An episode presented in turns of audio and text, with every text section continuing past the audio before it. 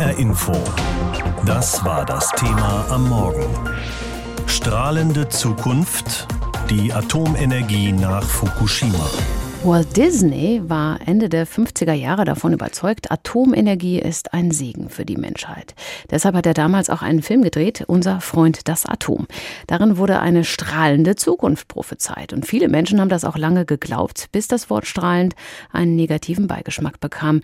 1986 nach dem Gau von Tschernobyl. Heute, vor zehn Jahren, hat dann die Katastrophe von Fukushima das Aus für die Atomenergie eingeleitet, zumindest in Deutschland.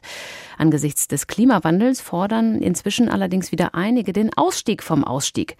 Über das Aus- oder ein mögliches Comeback der Atomenergie habe ich mit Michelle Knott gesprochen. Sie ist Professorin für Politikwissenschaften und Energiepolitik, Expertin an der TU Darmstadt.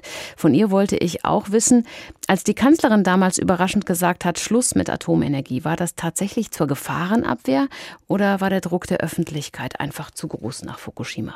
Man muss unterscheiden zwischen den Motivationen für diese Entscheidung und der Begründung. Und die Gefahrenabwehr, das war die Begründung der Entscheidung, denn man wollte versuchen, aus den Verträgen rauszukommen, ohne Entschädigung zahlen zu müssen. Und das konnte man nur bei Gefahrenabwehr. Paragraph 19 des Atomgesetzes. Mhm. Die, die Motivation dazu, das ist eine ganz andere. Das war, wie Sie gesagt haben, zum einen natürlich der Druck der Öffentlichkeit, der vom ersten Moment an eigentlich da war. Diese Spaltung der deutschen Gesellschaft wieder in Kernkraftgegner und Befürworter, das brach so richtig nochmal los. Das war das eine. Aber das andere, was wir nicht vergessen dürfen, es war ein Wahljahr. Es gab sechs Landtagswahlen, die anstanden. Und es war eine sehr politische Entscheidung. Also die Kanzlerin war sicher, wie wir alle schockiert über diesen GAU.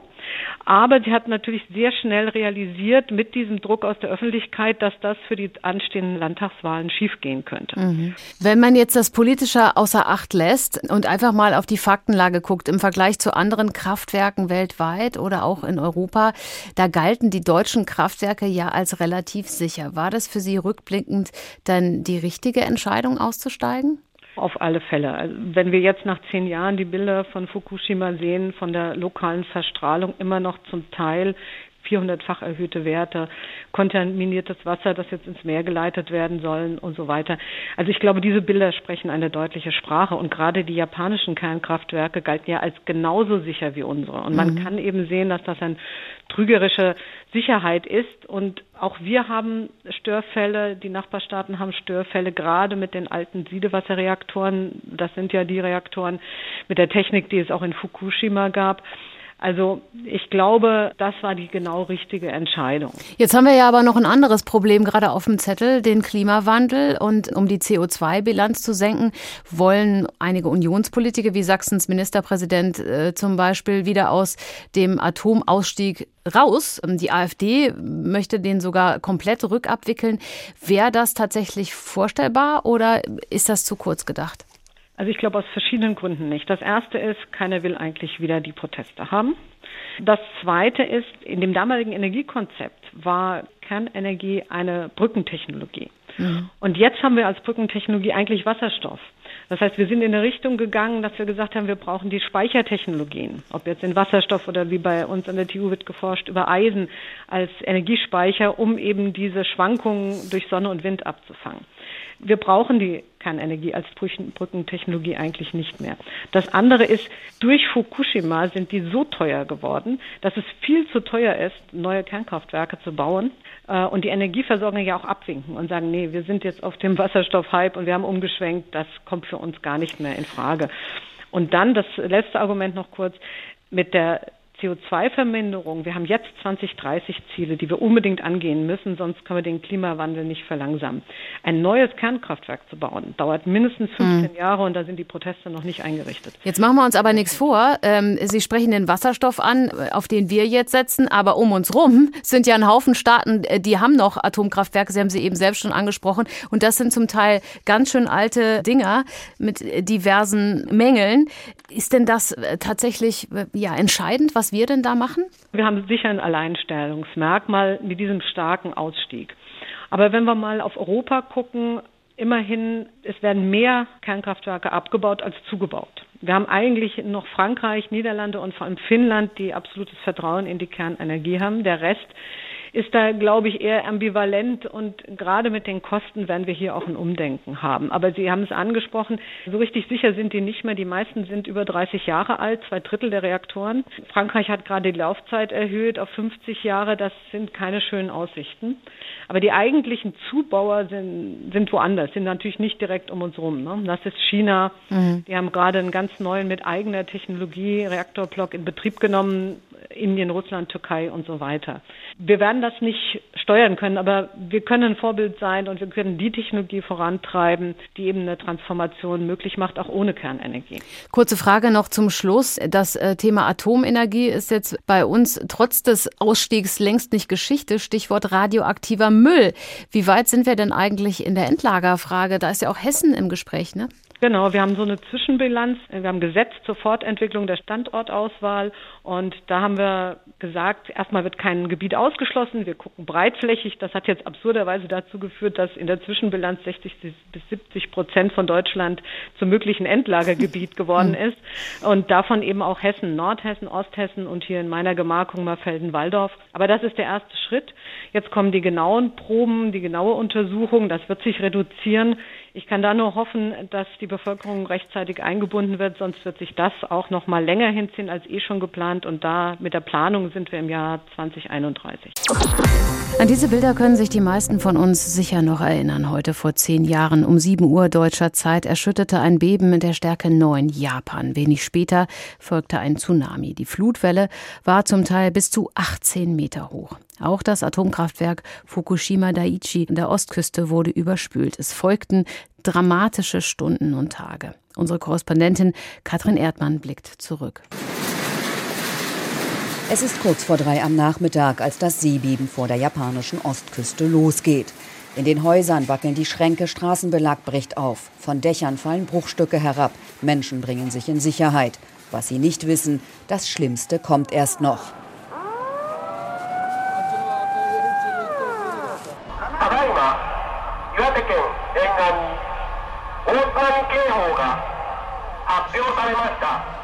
Nicht einmal eine halbe Stunde später rollen Tsunami-Flutwellen auf die Pazifikküste zu.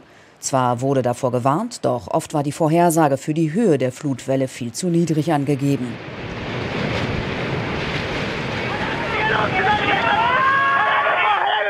Voller Wucht treffen die Wellen aufs Land. An einigen Stellen sind sie bis zu 18 Meter hoch. Die Japanerin Saiko Kudo lebte damals mit ihrer 80-jährigen Mutter zusammen und erlebte dramatische Momente. Ich sah, wie meine Mutter im Wasser versank. Ich packte sie am Kragen und hob sie hoch. Als ich sie zu fassen bekam, atmete sie nicht mehr. Ich klopfte ihr ins Gesicht, dann spuckte sie Wasser aus und ich rief ununterbrochen ihren Namen. Auch Machiko Kikuchi überlebt, obwohl sie zunächst nichts von der Warnung mitbekommen hatte und gerade im Auto unterwegs war. Als ich mit meinem Auto weggefegt wurde, dachte ich, das war's jetzt. Das Wasser hatte eine so unglaubliche Kraft und Geschwindigkeit. Sie hat Glück, doch fast 20.000 Menschen schaffen es nicht. Sie ertrinken in den Fluten. Das Wasser reißt Bäume, Häuser, Autos, alles mit, was sich ihm in den Weg stellt.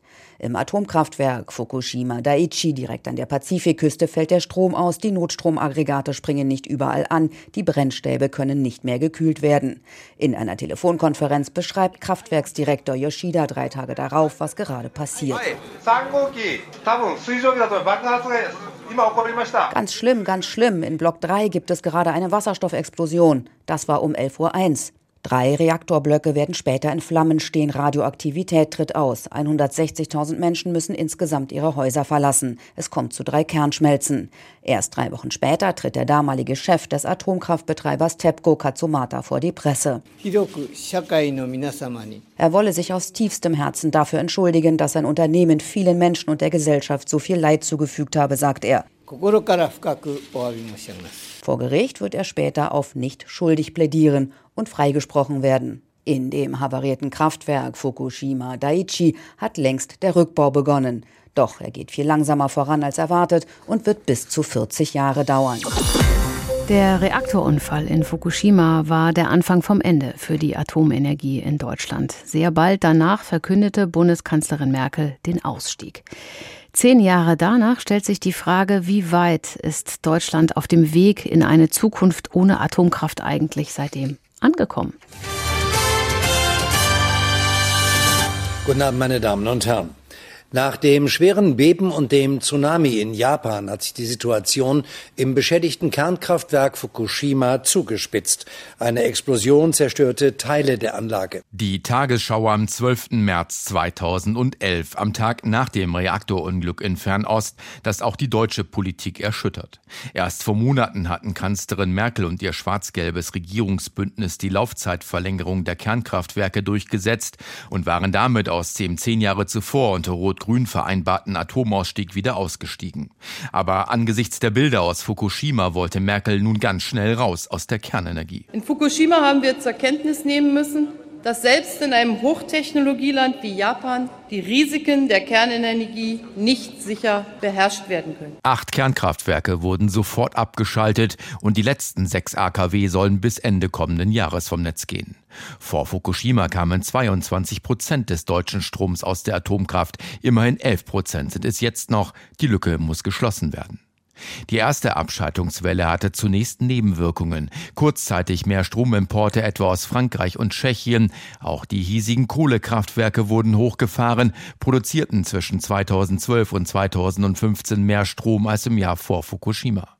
Das war erstmal schlecht für die deutsche CO2-Bilanz. Inzwischen ein anderes Bild. Erneuerbare Energien haben die Atomlücke mehr als gefüllt, produzieren inzwischen fast die Hälfte unseres Stroms. Andreas Kuhlmann von der Deutschen Energieagentur. Dass die Erneuerbaren so stark gewachsen sind, wie es in den letzten zehn Jahren passiert ist, das haben die allerwenigsten vorhergesagt. Und das zeigt einfach, wie viel Dynamik entsteht, wenn die Dinge erstmal in Bewegung sind. Und die Bundesregierung will die Erneuerbaren weiter ausbauen. Rund zwei Drittel des Stroms sollen sie im Jahr 2030 erzeugen, Kohlestrom bis 2038 ganz wegfallen.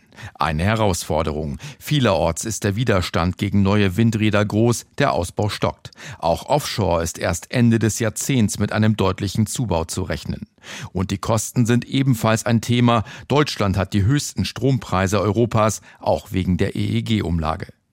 Der SPD-Umweltexperte Matthias Miersch setzt jetzt viel Hoffnung in die deutlich günstiger gewordene Photovoltaik. Photovoltaik hat fast keine Akzeptanzprobleme. Deswegen glaube ich, müssen wir uns vornehmen, so viele wie möglich äh, Dächer auszustatten. Ich bin dafür, dass die öffentliche Hand sich als erstes verpflichtet, auf jedem öffentlichen Gebäude eine Photovoltaikanlage beispielsweise zu installieren. Die Regierungsfraktionen verhandeln derzeit über ambitioniertere Ausbauziele für die Erneuerbaren. Die Grünen fordern die sowieso, die letzten verbliebenen AKW abzuschalten, kann sich Deutschland in jedem Fall leisten, ist der grüne Umweltpolitiker Oliver Krischer überzeugt. Das ist eigentlich überhaupt kein Problem, wenn wir konsequent die erneuerbaren Energien ausbauen. Das haben wir in den letzten Jahren durchaus gezeigt, äh, auch wenn es jetzt aktuell deutlich weniger geworden ist. Aber den Rest Atomkraft, diese Lücke lässt sich auf jeden Fall schließen. Zehn Jahre nach Fukushima. Bald werden die letzten AKW in Deutschland vom Netz gehen. Ein Endlager für den Atommüll muss aber erst noch gefunden werden. Martin Polanski aus Berlin dazu, wo Deutschland steht in Sachen Atomausstieg. Strahlende Zukunft, die Atomenergie nach Fukushima, das ist das Thema heute hier in HR Info. Das starke Erdbeben und der Tsunami in Japan 2011 zerstörten vier der sechs Reaktorblöcke des Atomkraftwerks Fukushima 1, Baujahr 1971. Jeder seiner sechs Kraftwerkblöcke basierte auf einem sogenannten Siedewasserreaktor, eine gängige Technik bei vielen Reaktoren, die auch heute noch in Betrieb sind. Allerdings machten die Ereignisse in Fukushima und schon 1986 in Tschernobyl drastisch die Gefahren klar, die diese Systeme mit sich bringen. Die Wissenschaft ist deshalb heute auf der Suche nach neuen neuen Reaktortypen, sicherer und auch ohne langlebige radioaktive Abfälle. Von besonderem Interesse sind dabei die sogenannten Atomreaktoren der vierten Generation. Stefan Hübner fasst Wissenswertes zu ihnen zusammen. Die Atomkraftwerke der vierten Generation. Sicherer, nachhaltiger und wirtschaftlicher sollen sie werden im Vergleich zu den klassischen kommerziellen Leistungsreaktoren und deren Weiterentwicklungen. Vorangetrieben wird diese Revolution der Atomkraft von einem eigenen darauf spezialisierten Forschungsverbund, dem Generation 4 International Forum, kurz GIF. Sechs Reaktortypen sind es, die das GIF als relevant ansieht für künftige Entwicklungen. Am meisten Erfahrung wurde bisher mit den schnellen natriumgekühlten Reaktoren gesammelt. Sie produzieren mehr Brennstoff, als sie selbst verbrauchen, und das physikalische Verhalten der in ihnen enthaltenen Brennstoffe schützt vor einer Kernschmelze, ohne dass zusätzliche Sicherheitsvorrichtungen nötig wären. Ein anderes Beispiel für Atomkraftwerke der vierten Generation sind die sogenannten Flüssigsalzreaktoren.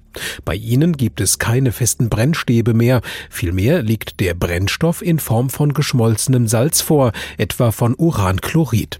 Diese flüssigen Brennstoffe sollen die Stromerzeugung günstiger, flexibler und einfacher machen. Daneben gibt es aber noch weitere Forschungsideen, wie den Dual Fluid Reaktor. Er wurde am privaten Institut für Festkörperkernphysik in Berlin entwickelt. Das Konzept des Flüssigsalzreaktors ist in ihm mit einer Bleikühlung kombiniert.